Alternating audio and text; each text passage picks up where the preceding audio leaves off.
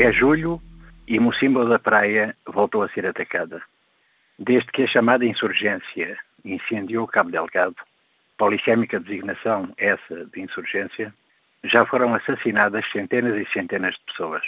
Deslocadas, contam-se mais de 200 mil. Esta é uma insurgência, digamos assim, em crescendo, trágica nas consequências, bárbara nos métodos de atuação, ambígua nos fatores que a sustentam, misteriosa e descoordenada na resposta. Numa entrevista recente à Voz da Alemanha, o diretor do IES, Instituto de Estudos Sociais e Económicos, Salvador Forquilha, admitia que a situação em Cabo Delgado, norte de Moçambique, parecia fora de controlo. Data de setembro de 2019 o primeiro estudo elaborado pela instituição, depois de pesquisa aturada no terreno para um problema que terá começado em setembro de 2017.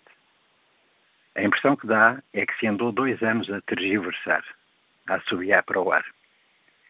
Hoje, observa Fordela, talvez esteja na presença de uma espécie de sobreposição de conflitos na zona, colocando em cena grupos criminosos ligados a uma economia ilícita. Sob a bandeira do islamismo radical, ao menos para alguns desses grupos, a verdade é que são as pessoas que professam o Islão quem mais sofre.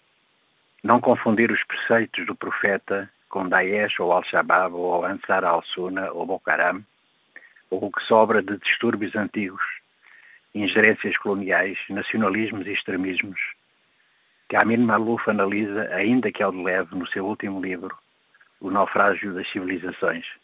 Haverá surdos conflitos étnicos que o proselitismo de grupos a quem ninguém ligou importância explorou para explodirem agora em todo o seu fragor. Haverá negócios outros, endógenos uns, rentistas todos, do tráfico de droga à exploração de recursos naturais, que também estarão a contribuir para o desastre? Ao que parece, perguntar ofende.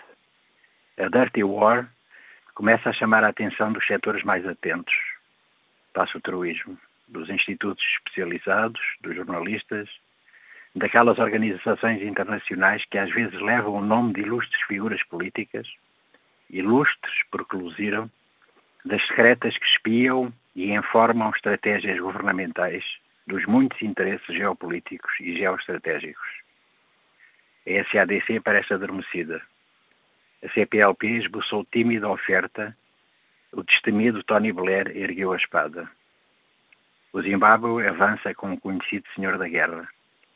Já não há Bob Denard e quejanos, mercenários românticos, passo o termo, como nos tempos do Congo pós-independência. Desde que se operou a privatização da guerra, George Bush, Facit, no Iraque de 2003, agora é tudo empresas. Executivo Autocams e companhias, russas, americanas, drones e helicópteros. Resta saber onde fica a soberania.